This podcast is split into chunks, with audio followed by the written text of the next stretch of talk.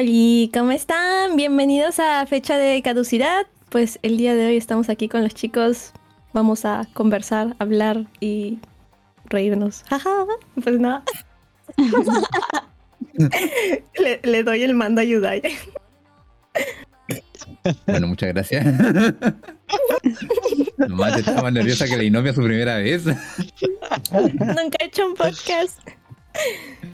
Bienvenida. Bueno, gente, bienvenida. Eh, Bueno, gente, aquí tenemos a nuestra invitada especial el día de hoy, la ja peruana. ay. ¿cómo están? ¿De dónde es? Eh, De Dubai. de Dubai. La japerona de Dubai. No, soy mitad peruana, mitad japonesa y vivo en Japón. Mucho gusto, ¿cómo están todos? Bien, bien, aquí. El silencio incómodo predomina en este chat, Es ¿no? lo más cercano que está, es lo más cercano que estaría de Japón, yo creo. También. Lo más cercano que Y bueno, vamos. Oye, fíjate, Jafe, que tengo este compañero que le gusta mucho Japón. no, así de, por favor. Sí, sí. Bueno, gente, sean todos bienvenidos a un nuevo episodio de Fecha de Caducidad, el programa donde nosotros, los pretenciosos chefs de este lugar, revisitamos películas de años pasados y debatimos su fama, leyenda, si está aún persiste o si fue puro mame del momento. Tenemos programa todos los días lunes y nos pueden escuchar a través de las plataformas Spotify, Apple, Google Podcast, Audible y estoy seguro que se me olvida una, pero me da lo mismo, la verdad. Saga. Amazon. Saga. Amazon. Esa misma, gracias. Tienen Amazon. Guau. Qué cool. Todo.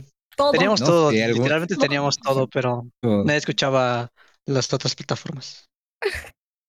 En este episodio toca hablar de la película de culto Coraline, una película de animación estadounidense de stop motion escrita y dirigida por Henry Selick y basada en la novela homónica de Neil Gaiman. Cuenta la historia de Coraline que encuentra un mundo paralelo y deliciado detrás de una puerta secreta en su nuevo hogar. Y sin querer en un, un mundo alternativo que contiene un secreto y oscuro. Para esta peli me acompaña el día de hoy, bueno, los chefs de siempre, el chef de los gustos raros, que le pone limón y cápsula a sus huevos por la mañana, que le pone, que le pone ahí el pescado. Cheers. ¿Qué onda, gente? Este soy yo. Cheers. No sé por qué estoy hablando como argentino hoy, pero ese soy yo. Bueno, la chef rebelde, amante de los musicales, Inopia. Hola. Nuestro chef novato estrella de temporada que ya está agarrando los malos hábitos de este lugar, así que ya pronto yo creo que le vamos a graduar ya, el Tito. Va a tener un título. a ver. No, sigo chiquito. No mames, el otro día andaba desatado, sí. Y como ya les presenté nuestra invitada especial del día de hoy, la Jape, Ay. y Mucho gusto. chef Sibarita. Ah, perdona. No, Y no, sigue. De aquí el chef Sibarita de siempre, su presentador del día de hoy, Yudai. Y como ya mencioné, hablaremos de la película Coraline, la cual nos llega por recomendación de nuestra invitada. Ah, y creo que me gustaría empezar justamente contigo, Jape, de por qué nos recomendaste esta película. O sea, ¿qué te llevó a revisitar esta, esta joyita?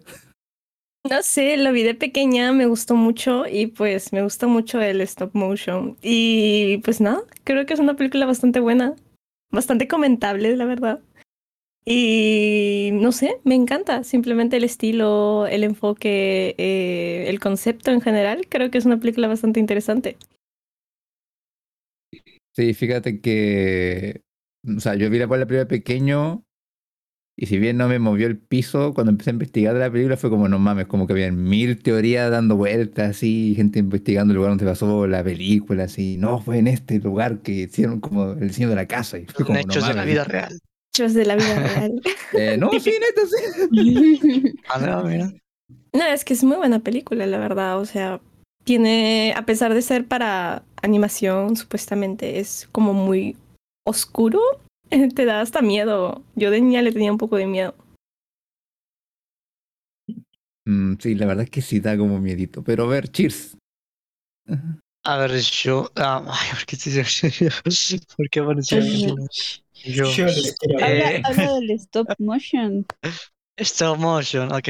Em, pues está padre, me gustó. Eh, yo ya la había visto también de pequeño y es una película eh, que me gustaba, pero al mismo tiempo eran las películas que me daba como pena verla así como pues ahí en la tele porque pues salían unas unas chichonas y era como qué diablos si mi mamá entra y ve- viendo esto, ¿no? No es lo Entonces que era- creen, no es lo que creen.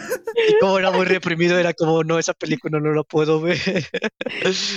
Entonces, este.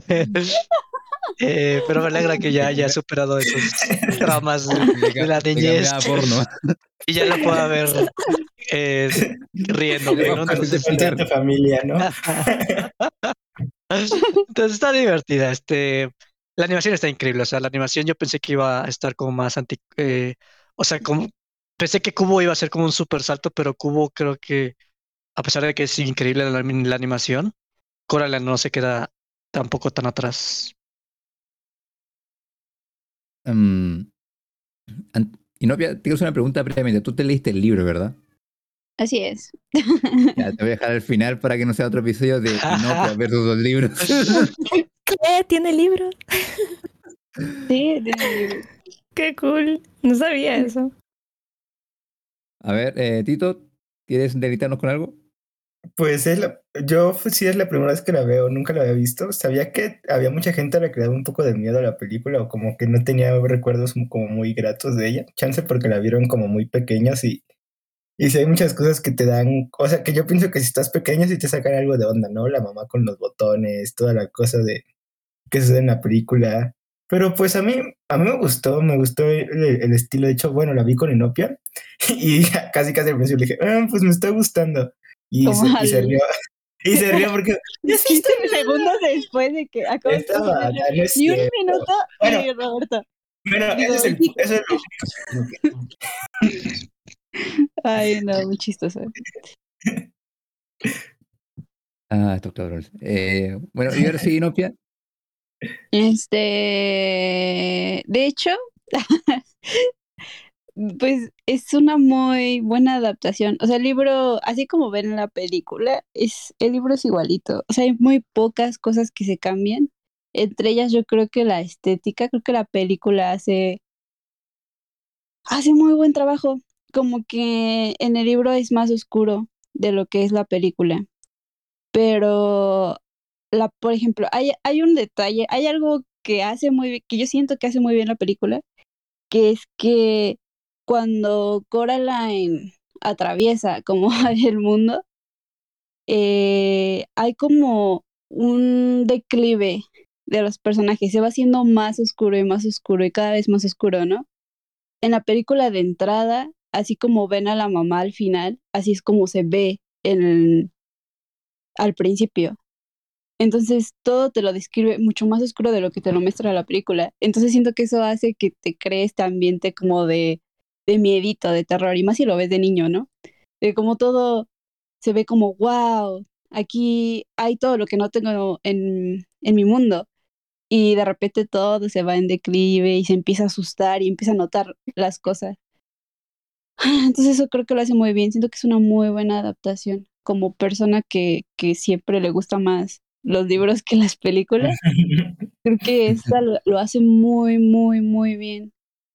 Eh, a pesar que le, le agregan un personaje, porque hay un Pero personaje Wybie es, es original de la Ah. película, ¿cierto? Que es extra. Es extra. Lo utilizan como, como, como un canal para contar la historia. Pero, pero lo Eso hace se le perfecto. llama. No, eso se le llama explicar la trama, pero ya hablaremos de eso. No, pero qué cool, no sabía eso. ¿Y hay más, más detalles que cambian entre la película y el libro? Sí, uno que otro.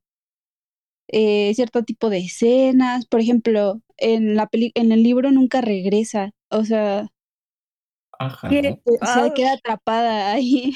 ¿De qué? Ah, no varias va. veces. Ajá. Sí, No mames, neta. sí. O sea, ¿no regresa, no regresa, punto? No, nunca regresa. O sea, se queda atrapada en, en el mundo de, de la mamá. Wow. Con los botones. eso. Sí, con la mamá de- con los botones, sí. Entonces Pero sal- salvó a los niños. demás. Exacto. Sí, no, no. No regresa. O sea, porque en la película regresa como tres veces, ¿no? Sí. O, o sea, O sea, pero al final no regresa. Ah, perdón. Sí, sí regresa, pero, o sea, pero no, o sea, es que hay, en la película regresa varias veces y se vuelve a regresar de nuevo. En la, en el libro no, es en el libro no pasa eso. En el libro se queda atrapada ahí y ya después pasa toda la trama de la película, es igualita. Y ya regresa a su casa normal. Pero déjame aclarar. Entonces, en la película muestran que Cabran constantemente va y viene, pero en el libro eh, es como Alicia en el País de la Maravilla. Viaja, so- o sea, cae en el pozo y después tiene que ocurrir toda la trama para salir. Ajá, así es. En el Eh, libro. ah, mira tú. Pero el pozo tiene algo muy importante. ¿Cómo? O sea, el pozo que se ve al final donde en, el, en la película pues mete la mano de la madre y hacen como énfasis en el pozo, pero nunca se sabe si por qué tanto énfasis en el pozo con el que están jugando. No sé si se acuerdan. Tengo O entendido sea, que es ¿hay, una hay- hay más en el libro del pozo? Es que sí, creo que es como una metáfora, ¿no? Es que Tengo entendido que la metáfora es de que el pozo es igual como un canal que te lleva a, a ese mundo donde estaba la madre. Eso. Ah, No me ¿O acuerdo no? la referencia exacta, pero creo que una por ahí iba. Nietzsche. Por ahí iba el gato, dicen. ¿Sí? No sé, por ahí iba el gato. Ah, a lo mejor el gato se metía por ahí. No sé.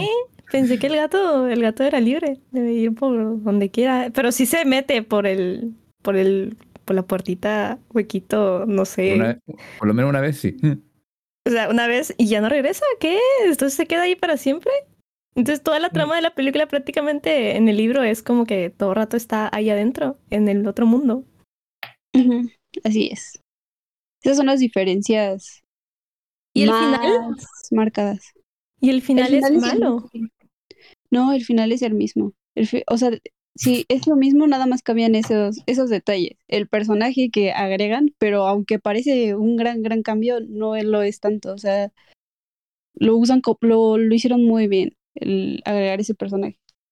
Eh, eso, de que se queda atrapada en el mundo y cómo cambian la estética. En el libro está más oscura. Y, y otros detallitos, por ejemplo, yo, la mano, por ejemplo, que creo que, a ver si me estoy, eh, sí, porque en el libro es literal una mano cortada. Ah, no mames. Sí, sí, de por sí tipo de mucha gente ya quedó traumada. Ok, eso sí no sabía. No, pero está bien cool, la verdad, creo que es una película muy buena. Me da ganas de incluso leerme el libro, así que cuando me lo cuentas. Sí, es, sí, sí, sí. Es muy, es muy buen libro. De hecho, este libro lo escribió el autor porque su hija se lo pidió. O sea, ¿es una historia de su hija inventada o algo así? No, creo que, a ver, Sí, a ver si me acuerdo. Míreme, por favor. Sé que, sé que no soy gran por favor, un libro donde me una estado mujer mucho araña peor. gigante. Pues, No. pues ya, que te, ya que te la pasas escribiendo.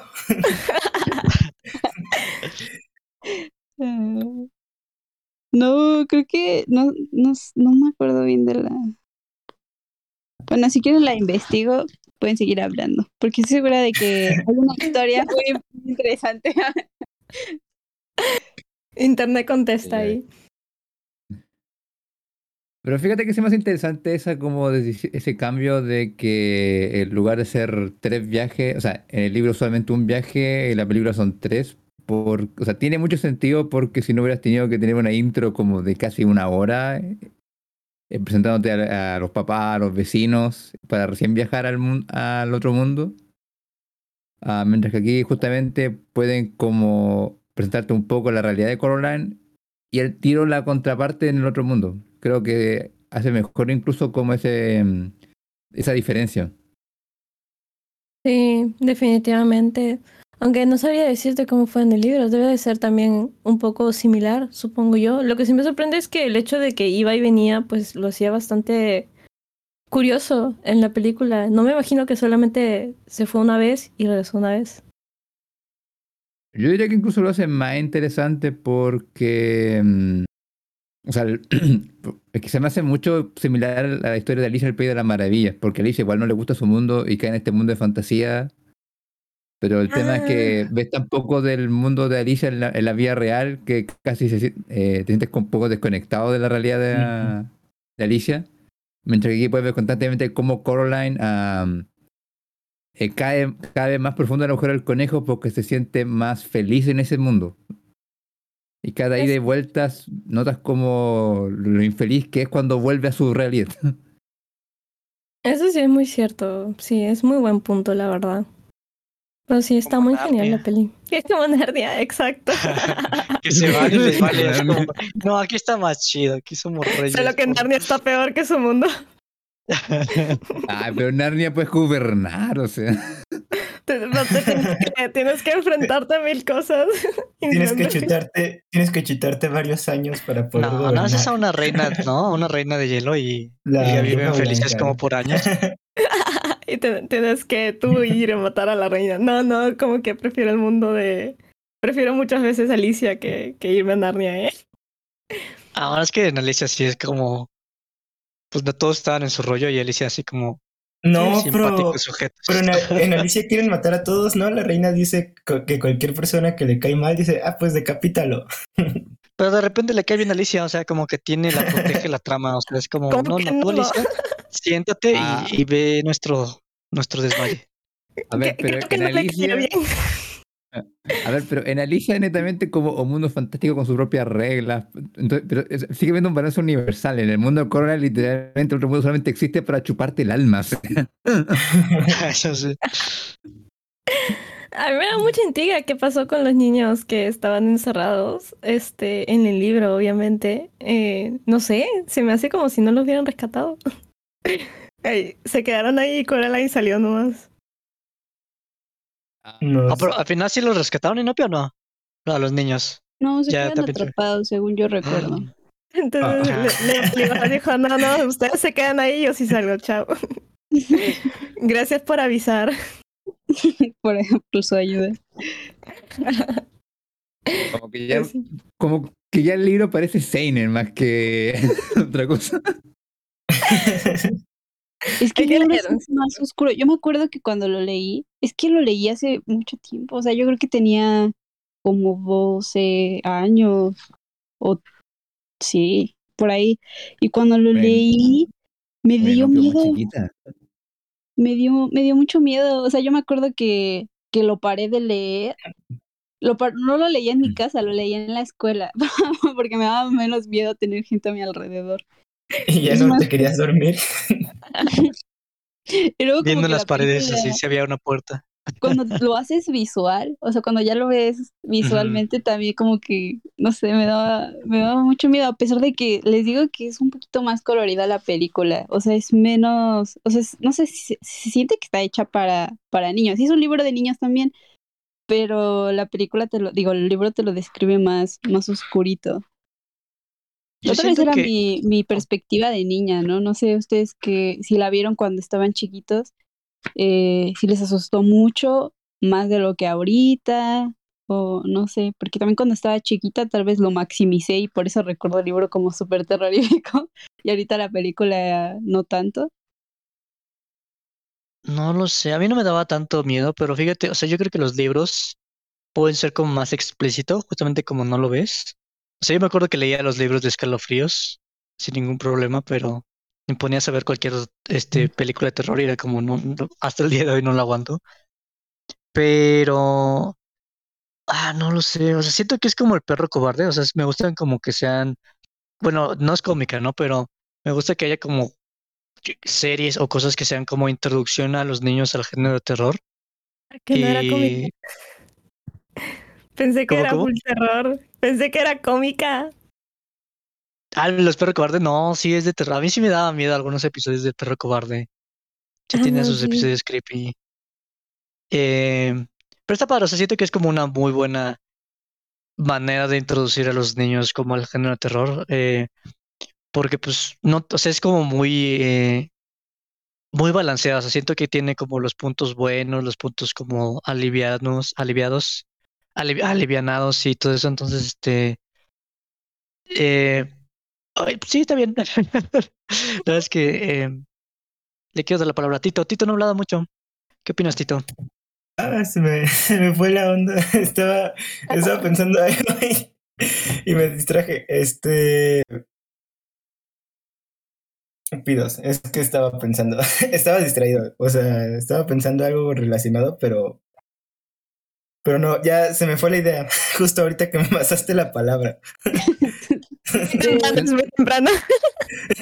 De, de que el Tito, tengo una muy buena idea. Oh, Estoy- ahora estoy cargando yo. Sí. Es que son las, es temprano, es temprano. Mm, Fíjate que a mí. pero- ah, Ah, va. ah, sí. ¿Va a hablar, Tito? Ah, ¿Va a hablar? Sí, este, lo- algo que, como comentaban, o sea, a mí me, supongo que me gustó la parte de que van y regresan varias veces, porque sí pienso como que te refuerza como ese sentimiento de que está mejor, en teoría, el otro mundo, y como que te van introduciendo así poco a poco a los personajes, porque primero te presentan, creo que nada más a los papás, luego a los vecinos, luego creo que hay una- un tercer regreso donde no me acuerdo muy bien qué sucede, creo que ya es cuando está atrapada. Y, pero también como que te, ah, como que te refuerza eso de que no puede ver ahora a sus papás y no están ahora con ella. Claro. Una de las cosas que yo considero que la película es muy buena es este la animación, ¿no? De hecho, si mal no recuerdo, para hacer todo el set y para grabar y todo, se han demorado más de cuatro años en lanzarla, porque de verdad que está muy bien elaborada. Y, por ejemplo, ¿no? Una de las cosas que me encanta, eh, yo tengo el soundtrack y me encanta su soundtrack, es muy bonito. Sí, utilizan, por ejemplo, no sé cómo se llama este tipo de género de música que no es este, no cantan con algún idioma, sino, no me acuerdo, tiene un nombre que no me acuerdo qué es, que hacen como sonidos que parecieran un idioma, pero no lo es, no, no dice nada en específico. Y tienen canciones muy buenas y el soundtrack de verdad es precioso. De verdad es muy bonito. Y el set, el, cuando estaba viendo, cuando me gustó mucho la película y lo vi, investigué bastante sobre ello y el set donde estaban grabando y todo, de verdad que es los artistas, los que esculpieron como eh, los muñecos en general, son muy buenos, de verdad. Eh, creo que es lo que más destaca de la película. Y, por ejemplo, la escena donde están este, en los árboles, los árboles en vez de usar, por ejemplo, flores, usaron de hecho palomitas para decorar como si fueran flores o cosas así, ¿no? Tienen detalles este, muy específicos que utilizaron cosas cotidianas para, para remontar el set, ¿no? De la peli. No, yo igual vi harto o sea, no documentales, pero estos mini videos de cómo fue la producción de la película. No invente, güey. Es- es- es- Eso sí es un amor a tu profesión porque son horas y horas solamente para hacer un muñeco. Sí. Como que nadie se mueva, que ahorita voy a grabar. Nadie respire. Literal. Así el stop motion es un arte muy, muy literal para gente de paciencia, yo creo, definitivamente. Porque mínimo mal golpe que tú hagas puedes mover y se ve todo mal, se ve todo mal, se ve muy brusco los movimientos. Entonces es un arte de paciencia, yo creo, de verdad, es muy bonito. Y Ay, además es, es como la tinta. O inopia, porfa. es como la que Ah, es, es como la tinta, o sea, es, es como un medio que no perdona, o sea, realmente, o sea, en la animación puedes borrar, animación 2D puedes borrar, en la 3D puedes hacer lo que te dé la gana, en el cine, este, pues, o sea, que haya como errorcitos, pues no es como que se vea raro, o sea, no, no alteras la realidad, ¿no? O sea, si te, si te mueves raro, pues ya no es tanto, ¿no? Pero en el stop motion, cualquier error que tengas como la mitad, tienes que empezar desde ujú. desde cero o desde un checkpoint, ¿no? O sea, tienen como sus checkpoints para que si te equivoques no tienes que regresar tan atrás. Pero sí, o sea, si te equivocas es como, lo siento, una hora de trabajo eh, se va, se perdió, vamos a, a empezar de nuevo y, y realmente es como una, es, yo creo que desde la animación es la que más tienes que tener un feeling, porque casi no puedes, eh, no puedes borrar tal cual, o sea, es un feeling totalmente, entonces sí está increíble. Yo creo que la primera escena es como, híjoles, o sea, es, es como la escena de Toy Story 2 donde están arreglando a Woody, que fue como una escena que tardó Sí. así como, o sea, esa escena fue como un, no manches, o sea, en, en- en tu historia fue como una escena súper cuidada justamente para explotar cómo lucían los materiales y todo, o sea, era como una gran hazaña esa escena. Y aquí esto es lo mismo, o sea, la primera escena donde- está cosiendo, donde está poniendo todos los materiales, cortando, o sea, la primera escena es literalmente como un una manera espectacular de abrirlo, o sea, realmente es como una señal de cómo funciona el stop motion, o sea, también lo, en el stop motion es muy importante los materiales, porque eso como que realmente te da la sensación, es como, como simular materiales para que simulen otras cosas. Y aquí está increíble, o sea, todo está extremadamente bien cuidado, los materiales, el tiempo, eh, la fotografía y todo. Muy, muy buena película. Ah, sí, Mm. definitivamente. Es que está muy buena hecha. Por eso es que creo que se aprecia bastante, ¿no? Y pues no sé, no sabría decirle si hubiera sido el mismo impacto si no hubiera sido en stop motion. Yo creo que es un efecto que se puede lograr bastante eh, por stop motion, ¿no? Por ejemplo, eh, películas como la de Tim Burton, pues quizás le hubiera dado su estilo. Quizás hubiera sido mejor. De hecho, hasta lo pienso a veces en plan de, me gustó mucho el de stop motion y creo que le dio su estilo. Y, pero cuando yo vi la película, hasta cuando era más pequeña, dije, ¿y será, será el mismo este, productor de los que hacen este, La novia del cadáver o eso? Y pues yo de pequeña pensaba eso. De hecho, pensaba que eran de los mismos productores por la atmósfera, ¿no? Ah, creo que el director, eh, Henry Selick, sí, él hizo El extraño mundo de Jack. ¿A poco? Sí. Qué buena película. Tim, Bur- Tim Burton no es este ay, novia. bueno, chiste local, ¿no? Pero eh, sí, Tim Burton me dice el Next que eh, no tiene nada que ver, simplemente él puso el dinero y todo el mundo le atribuye a Tim Burton esa Sí, película qué cuando ni es de él. ¿Cuánto tiempo tardaron en hacerla? Cuatro años. ¿Cuál? ¿La de Guau. Coraline? Creo que más de cuatro años, algo así. Más de cuatro años tardaron en hacerla. Y sí, cuando se lanzó, cuando se lanzó, de hecho, no era tan boom. No sé, yo siento que como que no, no, no, no era muy esperada. Nadie la esperaba en sí en general. Creo que cuando ya comenzó a tener más popularidad, cuando la gente ya la veía y decía, wow, que sí está buena. Y sí, pues la atmósfera yo creo que se parece bastante, ¿no? Como tipo, es cómica, es bonita, eh, los personajes son bonitos y tiene bastantes colores, pero todos los colores son tenues, ¿no? Y saturados, como para que no se vea muy tampoco colorido, sino más oscuro, ¿no? Entonces creo que le da bastante un concepto muy interesante, ¿no? Así como tipo la misma emoción que te da cuando ves este, alguna película de de película animada de Tim Burton, que ves que todo es lindo, los personajes son bonitos, pero tiene un poco un estilo, un aire medio tétrico. Y ya, la misma impresión a mí me daba, ¿no? De hecho, está muy Ah. padre. el- a mí me gusta mucho. Por ejemplo, a mí me, me encanta la cocina real, porque la cocina real es una perspectiva falsa. O sea, la perspectiva, eh, ¿cómo lo explico? O sea, es este, o sea, la cocina está distorsionada, o sea, literalmente las cosas como que no se apoyan en el suelo de tal manera que se ve como que algo no está bien, o sea, como que algo no está bien en, en la familia. Y, y es algo curioso, generalmente es el lugar tétrico lo que tiene como pintas raras, pero aquí es al revés, o sea, como que comienzas con la realidad y la realidad está como extraña. Y una vez que entras al mundo fantasioso está como todo bonito y lindo. Y conforme va avanzando la película, como que van cambiando disimuladamente, o sea, como que la vida real ya no está tan eh, eh, distorsionada la cámara y eso me gustó mucho, o sea, como la misma percepción de la cámara es como la percepción de Caroline de que el hecho de tener como este video, este mundo todo irreal, empieza como a enderezar un poquito su mundo y a viceversa el mundo como que está todo bonito, se empieza como todo eh, cambiar esta Está muy cañón. O sea, por ejemplo, lo que me sorprende mucho ahorita, o sea, a mí me encantaría hablar así cuadro por cuadro de la película, de saber cómo se hizo y todo esto. Eh, y digo esto porque la verdad es que ya no me acuerdo, o sea, son cosas, es como Spider-Verse, que la vi fue como, wow, pero no me acuerdo de los detallitos que dije, wow, o sea, son tantos detallitos que dije, wow, que me cuesta trabajo recordar, pero cuando va des- desapareciendo el mundo y todo esto, el hecho como de deshilachar todo el mundo.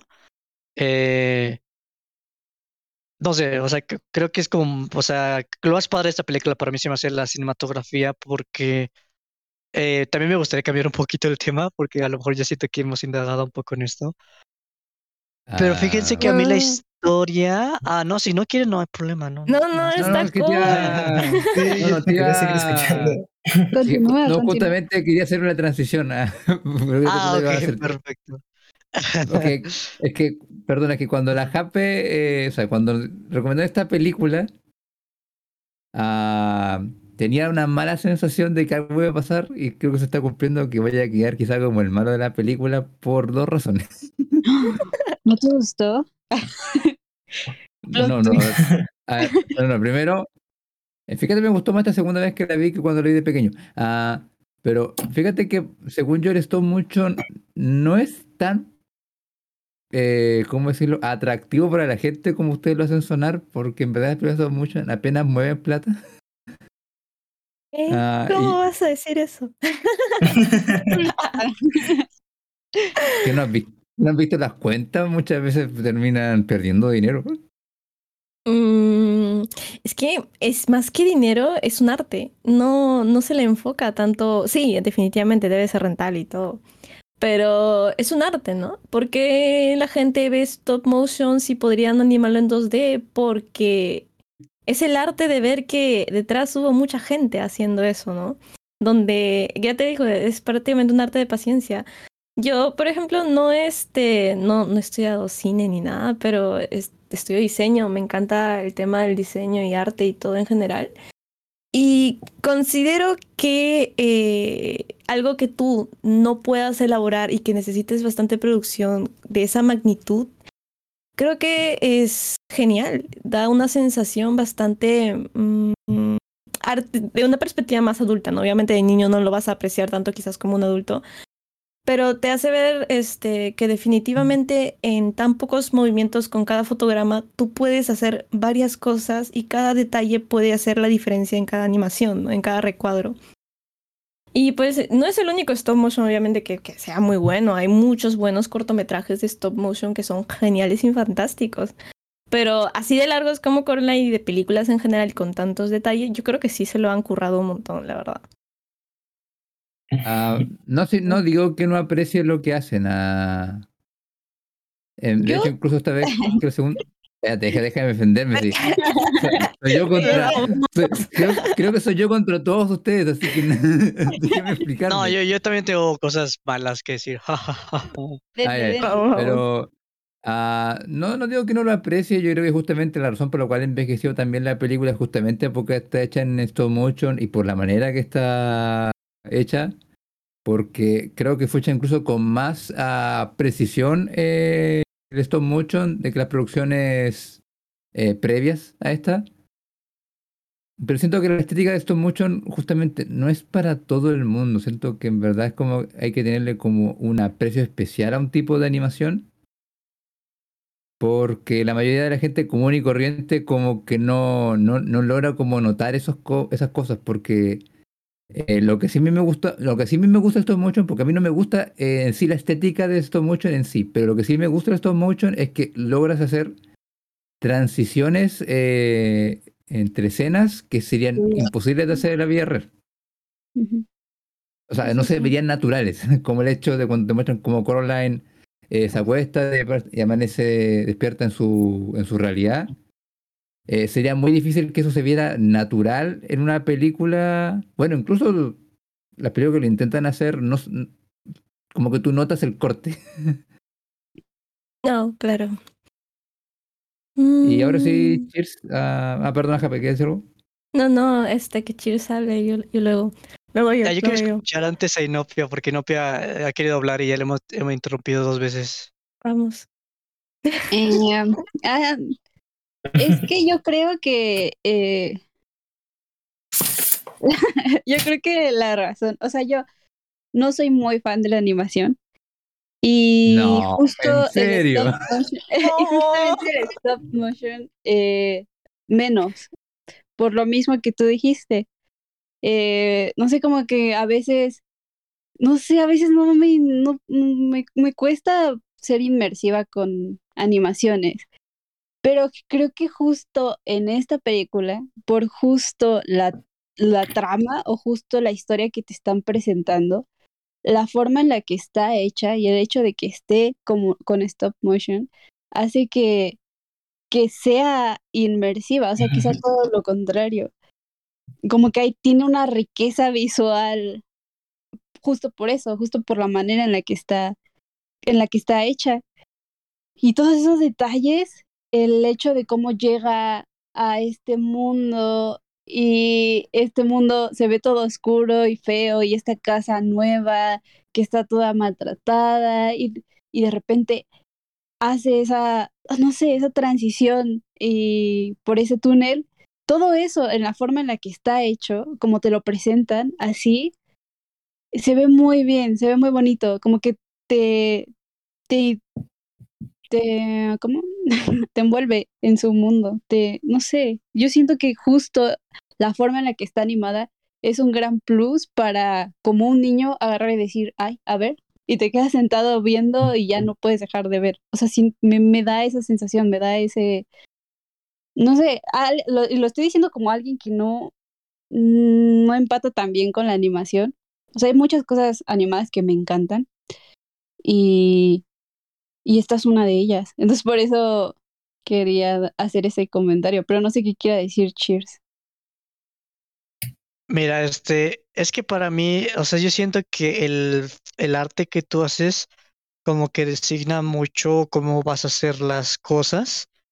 Y siento que con el stop motion es como algo que toma tanta paciencia que justamente son como individuos como muy fuera de, de la norma los que se dedican a este medio y justamente como se dedican, eh, como están fuera de la norma, siento que sus productos generalmente no están como los mismos estándares de, de narrativa que la gente está acostumbrada a, en el sentido de que, o sea, conozco mucha, a muchos artistas que aunque no hagan stop motion, como que les gusta mucho el stop motion y sus películas tienen como cosas raras.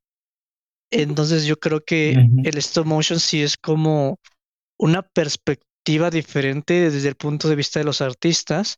Por ejemplo, este, esta, esta película sí la sentí mucho como un libro, o sea, realmente yo ya estaba un poquito, eh, ¿cómo decirlo? Es que no es aburrido, pero yo ya sentía que ya tenía como más actos de los que me hubiera gustado, porque es como ya salió, ya, o sea, como que al final simplemente era como sale, eh, entra y tiene que salvar a los niños y usar como esta joyita y o sea, siento que no es como muy convencional en el cine, o sea, en el cine tienes como tus tres, cuatro actos, es como mucho más estandarizado, porque pues así es como se ha ido haciendo el medio y así es como pues nosotros nos hemos familiarizado.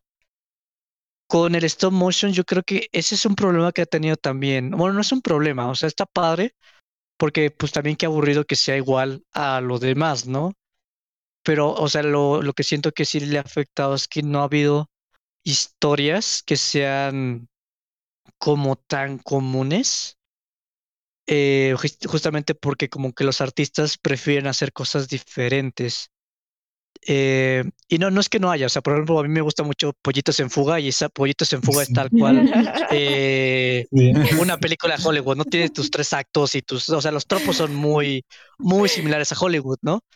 Pero yo siento que la, muchas películas que he visto, eh, Wallace y Gromit también no la he visto tristemente, pero o sea, las películas que yo he visto stop motion siempre como que hay algo que se salen de la norma. O sea, está eh, Mary Max, está La vida de Calabacín, o sea, son como muchas películas de stop motion que suelen irse afuera de la norma.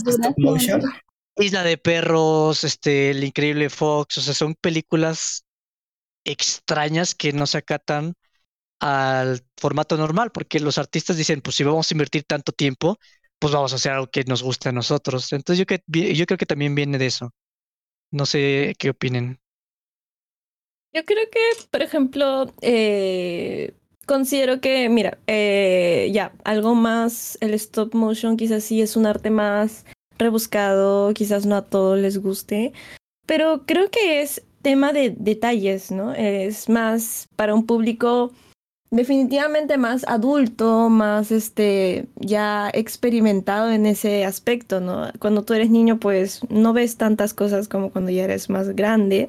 Pero, por ejemplo, ¿no? Siempre hace, siempre se trata de mejorar. ¿Y qué es lo que hace el stop motion tan especial que yo al menos lo considero?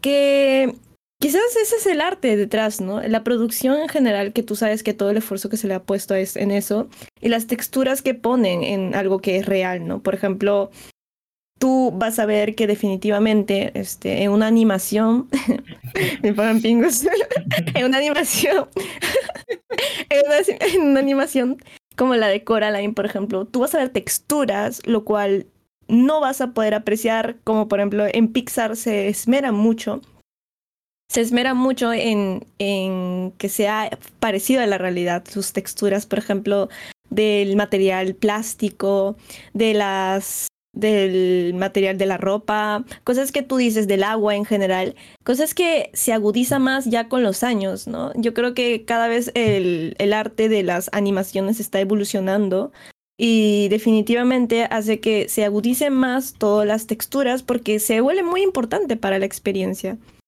Eh, yo creo que es un punto bastante a favor y el stop motion da ese mismo, este, esas mismas texturas sin ser 3D, ¿no? Prácticamente es como una animación que es una animación pero grabada, como cine. Es como los actores son los muñecos, ¿no? Y esa es como la perspectiva de lo, que, lo cual yo lo veo, ¿no? Definitivamente, para que te quizás te agrade mucho, mucho el stop motion, tienes que haber visto varias películas de ese tipo de género porque considero que es muy, muy, tienes que ver bastantes detalles, lo cual hace que te pueda enganchar, ¿no? Hay personas que definitivamente no les gusta, así que dicen, no, no me gusta porque simplemente se ve raro, me da creepy o qué sé yo. Pero de que engancha y de que tiene un público mayoritario en, por ese tipo de cosas, pues sí, sí lo tiene bastante, considero yo al menos, ¿no? Ahora lo que sí también tiene razón, pues no, no es nada convencional que a la gente le guste el stop motion, hay gente que no le gusta, así. De plano dice, una película animada, no la veo. De por sí, las películas animadas tampoco no son convencionales, ¿no? Cuando hay en cartelera este, una película, qué sé yo, animada, pues no todos van a ver, ¿no? Entre Spider-Man y el viaje de Chihiro, a ver, yo ya conocen el viaje de Chihiro, pero yo considero que Spider-Man llena más taquillas que el viaje de Chihiro si lo ponemos en cartelera. Depende también, yo creo, del país, ¿no? Hay países que sí consideran que la animación es muy buena, muy importante y que sí llegan, llenaría taquillas. Y hay otros países que, definitivamente Spider-Man pues ganaría en taquillas, ¿no?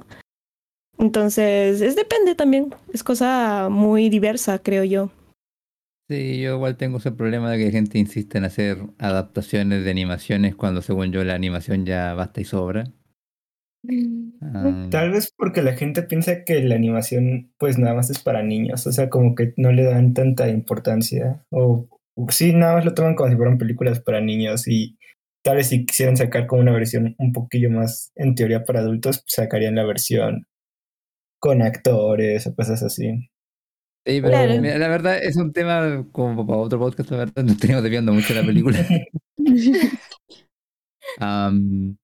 solamente iba a agregar, ah, antes de pasar al otro tema, eh, que igual sí yo creo que justamente se debe a que como se demoran tanto en hacerlas, es muy difícil darle a la gente mucho stop mucho entonces, pues justamente, claro, sale una película como stop mucho relevante como cada 4, 5, 6 años, entonces como que la gente se acostumbra al stop motion es muy complicado, o sea, porque no está familiarizada y también porque al mismo tiempo siento que la gente que hace esto mucho lo aprovecha para eh, hacer de repente unas cosas muy bizarras como este niño del Durano gigante, o sea, esa madre, tú la pones, eso la pones en la tele y la gente te va a ver como, ¿qué, qué hay de malo contigo, señor?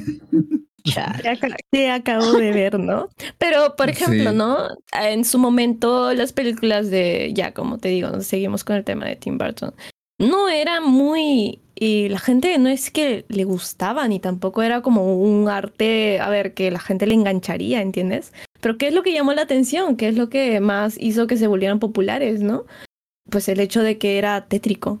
O sea, ese es el simple hecho el que mm. era tétrico y que era poco, poco convencional, ¿no? En, en películas de niños. Eh, así como Coraje, pues porque tanta gente lo mira, si es, si da miedo. Porque en, el morbo engancha. Y- Lamentablemente. Bueno, Sí. estos, cabrones son la prueba, estos, cabrones, estos cabrones son la prueba viviente. Dijeron, oye, School Days tiene gore. Oh, ya, vémosla. Pero es que yo creo que, mira, es que también se han dado cuenta que casi no hemos hablado tanto de la historia, o si hablamos de la historia es más como eh, cosillas chistosas de, oh, en el libro era diferente, oh, sí", o sea, como que siento que también Gracias, el stop motion no ha tenido como ese, o sea, ese impacto de que lo que hables no sea el stop motion, ¿sabes? Siento que muchas veces cuando la gente, o sea, creo que el único que has logrado como salir de eso es este, el extraño mundo de Jack. O sea, siento que el extraño mundo de Jack es de las pocas películas que ha salido de ese sequito de, de que la película se habla más por lo que pasa que por el stop motion. Ay, y Pollitos en Figa me encantaría decir eso, pero eh, no hay mucha gente que haya visto. Bueno, mu- mucha gente Yo no me vio acuerdo Pollitos de la Fuga, película, pero me acuerdo más de escenas. De las No, gallinas que de la estaban broma. Programa rojas. de escena. Yo puedo discrepar en la película de Jack, porque definitivamente lo que te marca en esa película, porque tú te preguntas y dices, ya, y si hubieran sido con actores reales, ¿hubieras tenido el mismo impacto?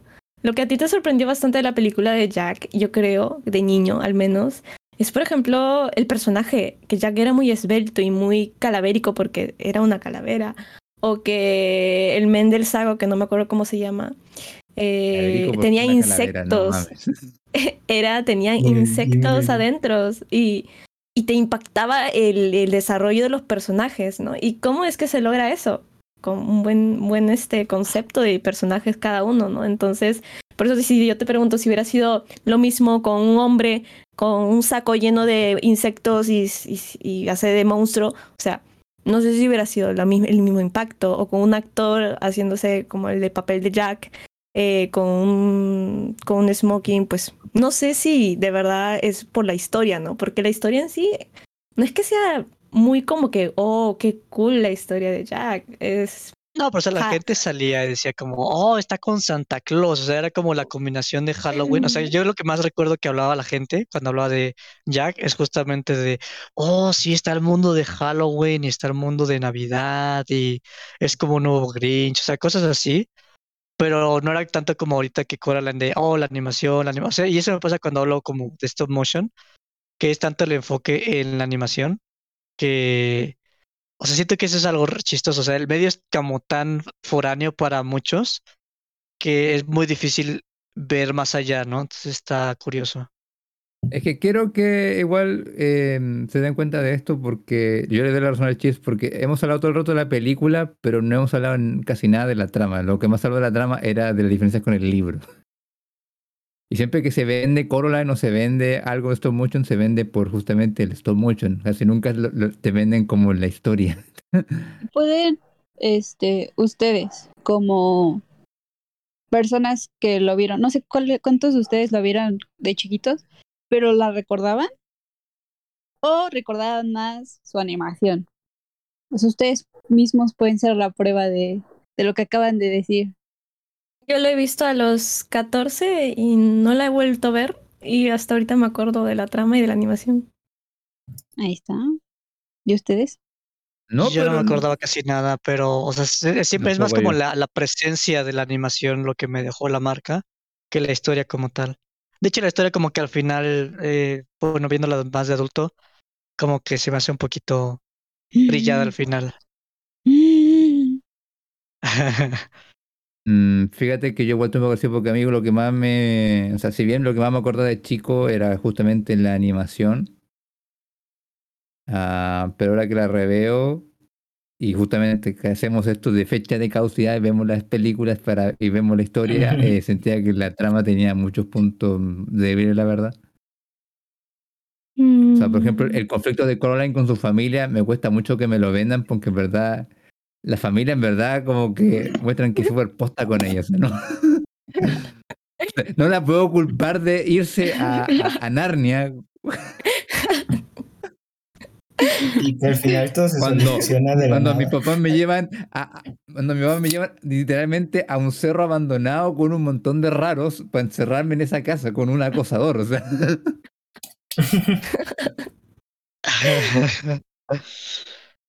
Pero hay, hay todo, yo siento que sí que está padre porque justamente empieza lo, lo gacho de la familia, porque pues sí, a veces las familias pues no son como muy eh, cálidas en todos los momentos, entonces están llegando y la calidez como que empieza a crecer poquito a poquito y es como más bajo la superficie y está eh, entiendo perfectamente de dónde va la ciudad, o sea, no es como que esté definiéndolo totalmente. Eh, y, eh, y, el mundo fantasioso es lo contrario, ¿no? O sea, como que lo, lo cálido está totalmente en la superficie, pero en, o sea, debajo está como el, una agresividad pasiva así chistosa de, no, no, quédate aquí. Entonces, o sea, a mí me parece como buena idea, pero sí le falta un poquito la ejecución.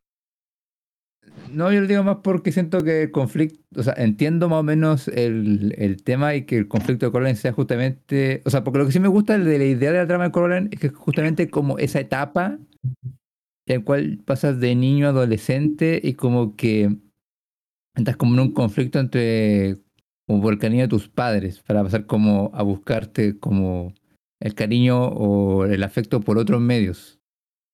Ah, entonces me gusta esa parte de la trama, pero siento que el conflicto al final se soluciona y como que ahora la familia es feliz al final y como, bueno, ¿y esto de dónde salió? Sí. No, yo creo que es la lección, ¿no? De que pues es que yo creo que lo que intenta transmitirte es eso de que no es que sus papás no quieran prestar la atención, es que la situación está complicada y están viviendo, o sea, están sobreviviendo, ¿no? Pero ¿cuál situación si tú ves que entre los mismos viejos se, se, se, tratan de la verga? O sea, no, literalmente hay una escena donde le dice, voy a publicar el libro, ay, me vale madre, dice la esposa, se de todas formas lo, que, lo que los míos, o sea No, pero sí, sí se, o sí se nota, sí te, sí te lo demuestran como mientras, mientras está las primeras escenas, antes de que cruce al mundo, su papá está todo muerto, su mamá está súper ocupada, la casa está toda descuidada. el meme, ¿no?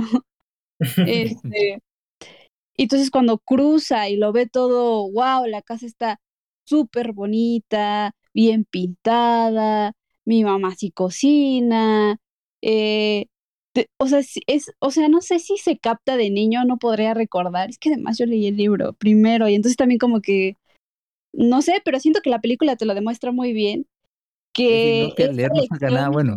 de que el hecho de que tú veas como a gente, o sea, si ves, yo estoy sacando acá mi, mi filosofía de una película, pero yo siento que te da esa lección de que... Caroline, el Minger de Inopia.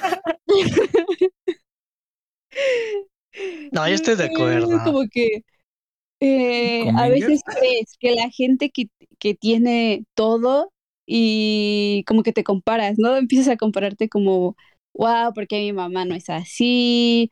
Eh, empieza, es, siento que Coraline hace eso y de repente le das todo, todo lo que veía como en sus fantasías o lo que era perfecto para ella. Y, y al final como que le sale al revés, ¿no? De no todo es lo que parece y no todo lo que brilla es oro. y al final regresa a su casa y empieza a valorar lo que, ok, aquí están mis dos papás que se esfuerzan por mí y no sé, como que sí te lo transmite, hasta la forma en la que le sonríen, como, no sé, para mí, no sé, me gustó mucho. Ahora que lo estoy pensando.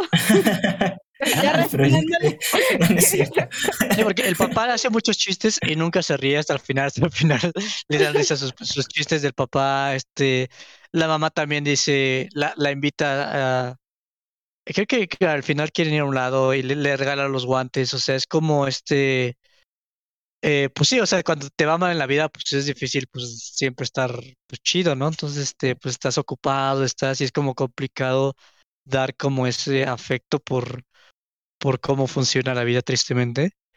Y, pero eso me gustó, o sea, me gustó el hecho de que, o sea, no es una familia como tal perfecta, pero que cuando lo puede, cuando lo logra, eh, pues, eh, pues sí muestra su afecto, ¿no? Pero la, la cuestión es que pues es, están entre otras cosas, ¿no?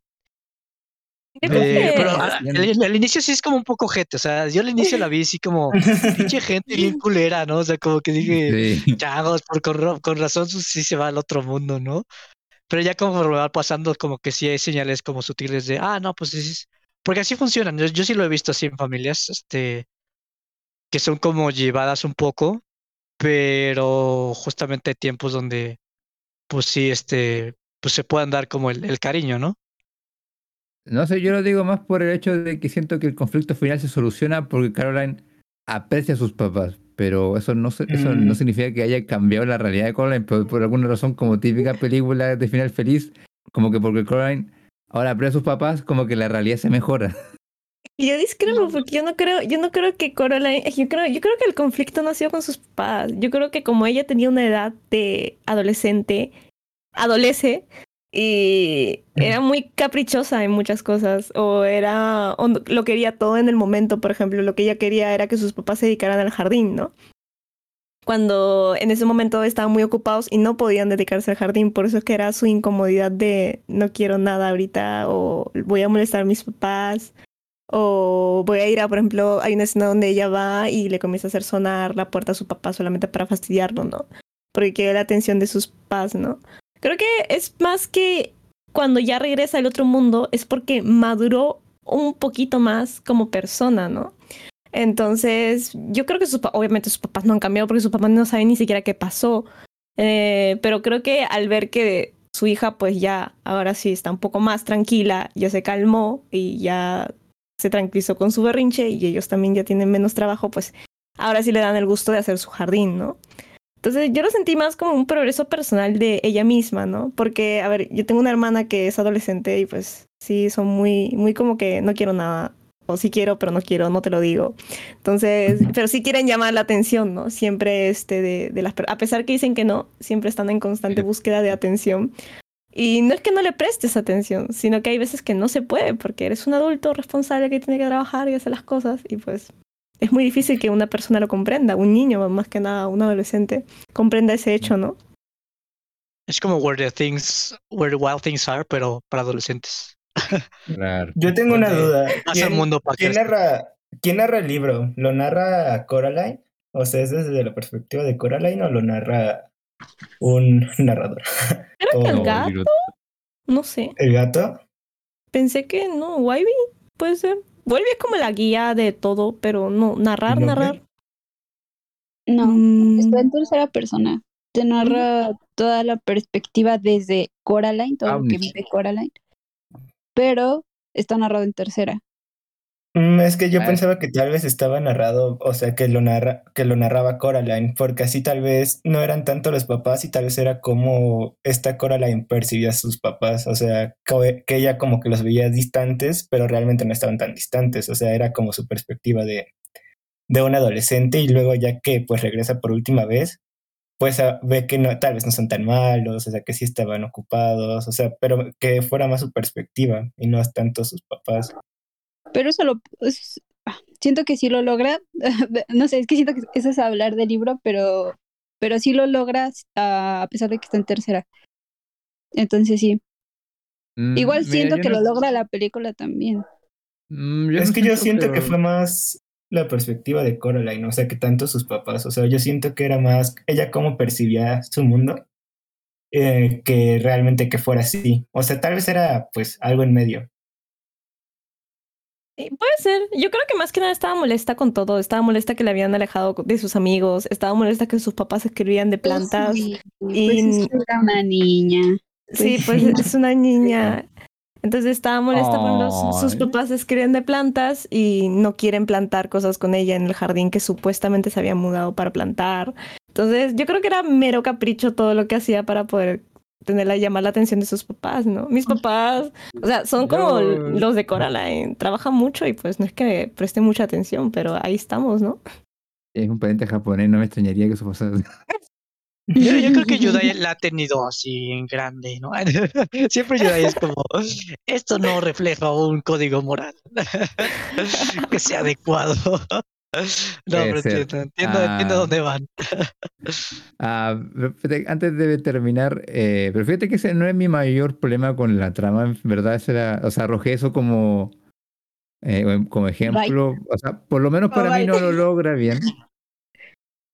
¿Qué? Como... Vamos, bye, bye. ¿Qué dijiste, Inopia? ¿Qué dijiste? No, Continúa, Yudai, tú Yo sigue. tampoco. M-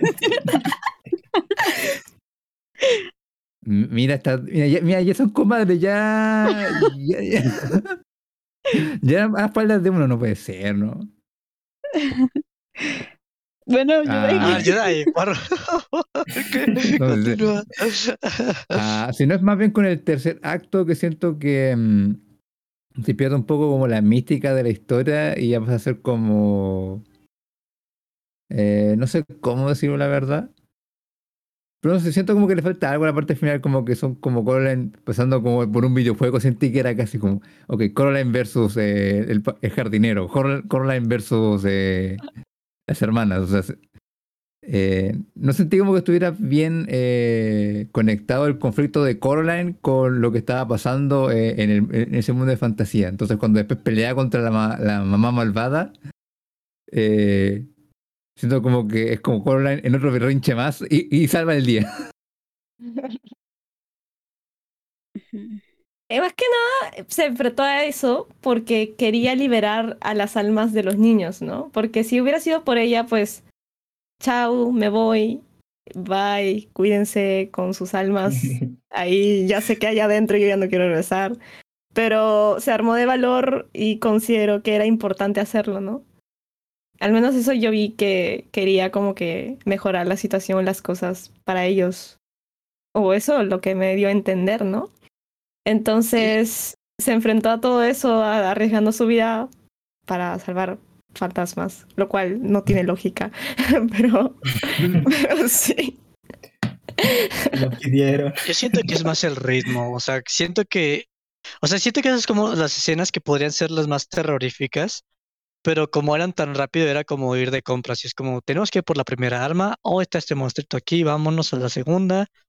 O sea, creo que eso fue, fue lo, que- no me gustó del último, de la última parte, que ya se sentía más como, o sea, como tan ac- acelerada de cosas que tienes que hacer, ¿sabes? O sea, simplemente tienes tu lista y es como, primera arma, la tacho, segunda arma, la tacho, tercera arma, la tacho. Y, luego como que escapar y luego la mano, o sea, como que es tan rápido que ya no estaba sintiendo yo como una...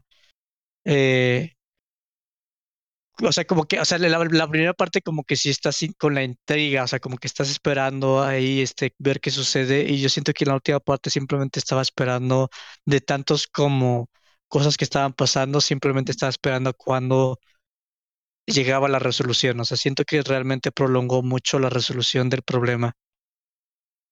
Sí, como que siento como que hubiera como una persecución en verdad contra el tiempo. Sí que te ponen como que eh, el alumno se está tapando, pero para empezar, eso jamás se, se estableció que había como un límite de tiempo. Sí, claro, Ah. sí, sí estaba, supuestamente están jugando con la, la otra no sé, madre. pero, no sé, eh, sé que están jugando, pero en ningún momento la madre le dice, por lo menos en la versión en español que yo escuché, nunca le dice como que tienes un tiempo, sino No, sí, literalmente- cuando se tape el so- eh, cuando se tape la luna es que perdía Coraline si no conseguía pero los eso no se lo dice. Sí, sí se lo dice. Según No, yo sí, según yo pero la no. vi en inglés. No, según yo no. ¿Cómo que Ya, no? pero el- no, eh, pero el tema es que, pero como dice el Cheers, eh, creo que es justamente un problema de ritmo, porque sí se sentía como que era como eh, una lista de logros de un juego, como, ok, alma 1, alma 2, alma 3. Ya listo, ahora sí pudiera pelear contra el main boss, o sea, Ahora sí toca. Y aparte con el, quizás- el- la piedrita, o sea, la piedrita es como, pues apare- se lo da la, una de las chichonas y pues buscan aliento y es como tan Claro. aburrido, o sea, como que ni siquiera es certijo, simplemente es como, o sea, hasta yo estaba así como, ya Dora, usa tu, tu piedra para encontrar a, al Botas, ¿no? Este, eh, pero sí, o sea, como que esa piedrita se me hizo muy, un plot device como muy, muy chafa de, ah, se usa la piedrita para buscar la alma y, y te me vas, ¿no? O sea, como que siento que la última la parte sí está un poco no muy creativa en eh, comparación de la, de la primera parte. La primera parte donde estás como comparando a la vida de los papás con, con ellos y cómo la mamá trata de, de decirle, ah, sí, si no quieres ponerte los botones, no hay problema, mañana lo hacemos. O sea, como esa dinámica está más padre y al final simplemente es como, ah, no, necesitamos poner como acción, pagamos las piedritas y tres almas. Entonces sí, sí siento que la última parte como que no me convence. La acción. Ah, bueno, que al final después llega Wybie, salvar el día, llega de la nada, literalmente. Wybie prácticamente creo, creo que este fue uno de los personajes más, más cool. Yo creo que Wybie fue bastante cool en su papel. Pero el otro Wybie me caía mejor que el Wybie que existía. no hablaba. claro, porque ahí se siente mucho el hecho de que es un personaje extra del libro, porque literalmente eh, Wybie, o sea, o sea, no me molesta tanto Wybie en el resto de la libro, sino que molesta en el final que literalmente Conan la está atacando una mano araña y de, de la nada el cabrón llega a mitad de la noche con la moto y sí, yo te salvaré. Y, yo como, pero ¿y este vato dónde está? Estuvo esperando todo el día arriba de la colina esperando que algo pasara. Stalker. Stalker. o sea, literal. Oye, pues eso sí, lo, eso sí lo, lo, anticipan, es un stalker, siempre la está stalkeando y le está regalando muñecas Sí, con sí, su sí, forma. Esa muñeca tampoco existe en el Tengan, tengan su propio stalker. Aquí, aquí, todo, aquí toda de tengan un Wybie. stalker protector. De hecho, era bien creepy ahora que lo pienso, Wybie. O sea, ahora me están diciendo que la moraleja es no alejes a tu stalker, podría salvarte la vida. ¿Eso me están diciendo? y quiere a tus papás, aunque pues te traten de la verga. Ok, gente, eh, ya vamos llegando a conclusiones. Eh, ¿Alguno quiere empezar? Mm. Mm, Cheers. arriba. De De arriba hacia abajo. de- Vamos de abajo para arriba. ¿Tú qué dices, Yudai? Ah, Uf, este nos la cambió. no sé, fíjate que está difícil. Ah, ok, ya, primero para que novia esté feliz, no creo que esté caducada, la verdad, creo que sigue estando fresca. Am, porque por lo menos, eh, tanto en animación, o sea, por lo menos la parte de animación eh, está muy presente todavía, o sea, hay muchas cosas, tanto en el apartado artístico, eh, la dirección, las transiciones y todas esas cosas que me gustan mucho y por lo menos eh, logro apreciarlo bastante. Ah, en la historia, si bien para mí tiene s- puntos débiles, no es como que, oh Dios mío, qué atrocidad más grande. Me, me lo tuve más- mucho más que viendo Ciudadano Kane. Ah, pero un platillo, no sé, es como estos platillos que probas como... Ah, ya voy a tener que hacer una metáfora más para hacer esto rápido. Es como esos platos que tú pruebas en estos barrios ah, que son como bien de Puebla. Eh, y te hacen un que es como bien rico, bien tradicional, pero que es de un sabor muy fuerte y que a, lo mejor las primeras dos cucharadas están ricas, pero ya después te termina siendo como empalagoso. O sea, sabes que es por un amor a la cocina de allá, pero sabes que esa madre no tendría tanto éxito si lo pusieras como en mitad del centro de tu país, o sea, del centro de la ciudad. O sea, Ah, es rico, pero no es para todo el mundo. Creo que eso es lo que estoy intentando decir. Oh, yo tengo la mía. Ok, cheers. Perfecto. Eh, yo tampoco creo que esté caducada. Yo creo que todavía está fresca. Eh, no es perfecta, pero pues hoy siguen sacando películas pues bien chavas, o sea, que nacen caducadas, ¿no? Entonces, este, yo creo que la historia simplemente tiene algunos defectos, pero en lo general es, es, disfrutable. O sea, es una película que, a pesar de que al final acelera un poco el ritmo, eh, no pierdas la atención. O sea, yo nunca perdí la atención, simplemente eh, hubo sus, deta- sus detallitos, ¿no? Y yo estoy de acuerdo con Yudai, o sea, yo estaba pensando en algo que solamente sea para cierto tipo de personas. Y para mí es como el curry, o sea, es como una comida de la India que no es para todos, o sea, está como muy sazonada, tiene muchas especies, eh, tiene como picantes, pero ni siquiera pica como los, los tacos o la comida mexicana, o sea, como que la comida mexicana como que es más inmediata como te pica, o sea, como que comes y es como, ah, pica, pica, está, está cabrón esto, ¿no? Y siento que aquí el curry es, o sea, un, mi hermano me dice que una vez comió un curry que son de esos que, que no te pican, pero empiezas a sudar como marrano. Y entonces siento que es como este tipo de comida como extraña, que no es para todos, pero no está mal, está bien hecha. Mm, a ver, Inopia. Mm. Eh, a mí me recuerda. Oh, rayos. Eh, ¿Alguien tiene más clara su comida para ir primero? A ver, creo que yo tengo más o menos Sí, la ya, comida. Tito. A ver, a mí no se me hizo tampoco nada caducada, de hecho me gustó mucho la animación y la historia pues, o sea, no es como wow, pero sí está entretenida, o sea, me, me mantuvo muy entretenido.